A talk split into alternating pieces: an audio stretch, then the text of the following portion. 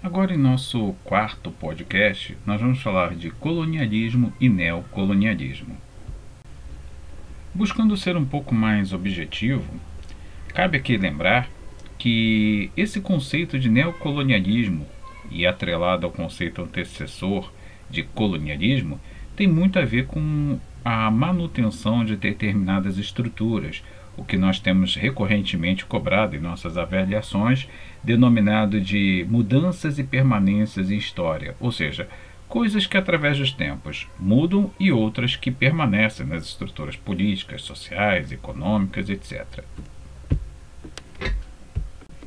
Bom, nós podemos reforçar aqui recordar né, que o colonialismo se refere basicamente àquele período da história a partir da ocorrência da expansão comercial e marítima europeia e que as nações europeias saíram do seu continente, do chamado Velho Mundo, e através da, do empreendimento marítimo encontraram novos territórios.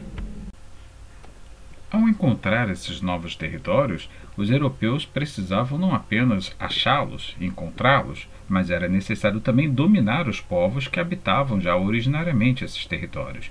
Então, assim, começou-se o processo de dominação cultural, social desses povos primitivos. E, como a maioria das nações europeias eram cristãs de formação católica, o cristianismo e a cristianização ou a evangelização dos povos primitivos nativos foi a principal estrutura, ou pelo menos uma das principais estruturas, de dominação utilizada pelos europeus para que esses povos nativos ou primitivos passassem a aceitar mais facilmente a dominação europeia. Afinal, a partir do momento que, no caso brasileiro, por exemplo, os nativos, os indígenas, passassem a comungar, a pertencer a uma mesma cultura, uma mesma crença religiosa, ficava menos provável que esses mesmos povos indígenas fossem contrários aos que eram considerados hierarquicamente superiores na formação cristã, que eram os padres, que era o alto escalão da estrutura da Igreja Católica. Assim, o cristianismo foi densamente e intensamente utilizado como uma forma do processo de dominação europeia sobre esses novos territórios é, conquistados e encontrados. Já no caso do neocolonialismo, utilizou-se uma metodologia muito parecida, só que o momento histórico já é mais distinto, é um momento histórico diferente. O neocolonialismo ele ocorre numa nova situação, uma nova realidade da, da Europa em relação ao resto do mundo.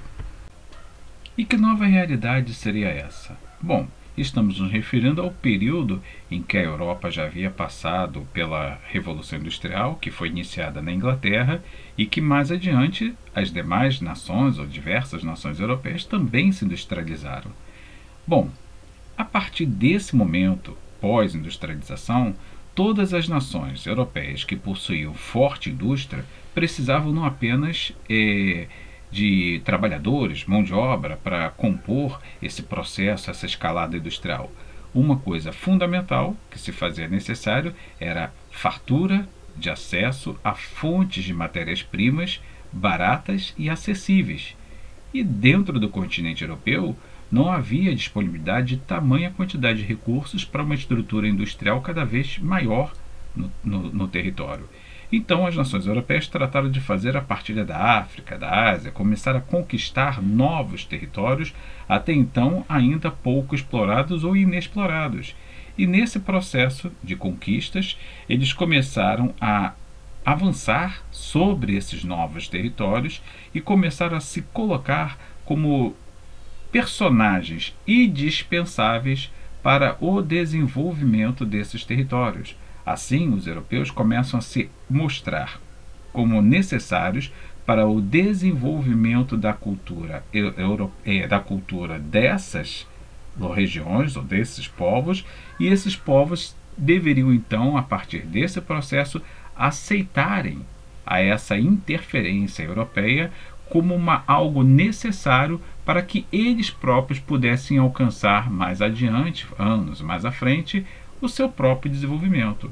Resumindo, na concepção eurocêntrica, ou esses povos aceitariam o domínio militar, político, econômico, eh, social dos povos europeus, ou então essas sociedades jamais seriam desenvolvidas.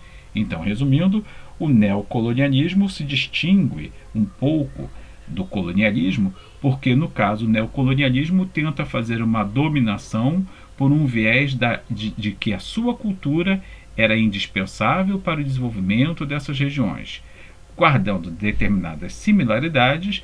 No caso do colonialismo, se utilizou-se basicamente o cristianismo para se processar essa forma de dominação.